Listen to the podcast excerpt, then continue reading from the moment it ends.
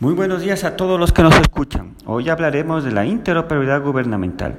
Su definición es el compartir información de diferentes instituciones del Estado para mejorar los procesos internos y, y dar bienestar al ciudadano.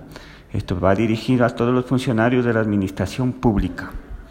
La interoperabilidad es usada para mejorar los servicios que da el Estado a través de las plataformas tecnológicas a los ciudadanos evitar trasladarse a los ciudadanos a diferentes instituciones por un trámite, ser más eficientes en la administración pública, mejorar los procesos internos de las instituciones para evitar que estos se vuelvan lentos y perjudiquen a la ciudadanía, problemas para el desarrollo de la interoperabilidad. Las instituciones no quieren cooperar y no quieren compartir la información. Hay problemas de falta de recursos técnicos y humanos quieren compartir la información de manera desordenada.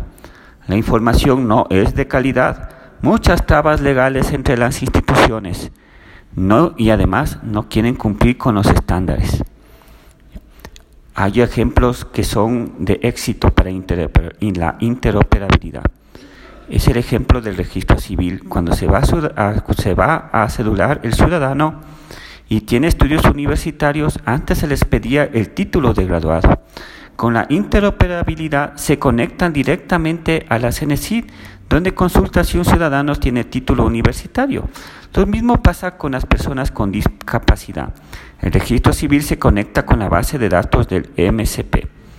Esta solución es un aporte al país ya que simplifica los tiempos de trámite y alivia la presión sobre los servicios que ofrece el gobierno ya que al realizarlo digitalmente hay un ahorro de tiempo y dinero.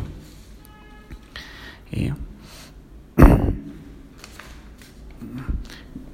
me despido de todos, a todos los radioescuchas, y, estaremos compartiendo otro tema interesante en la próxima edición. Muchas gracias.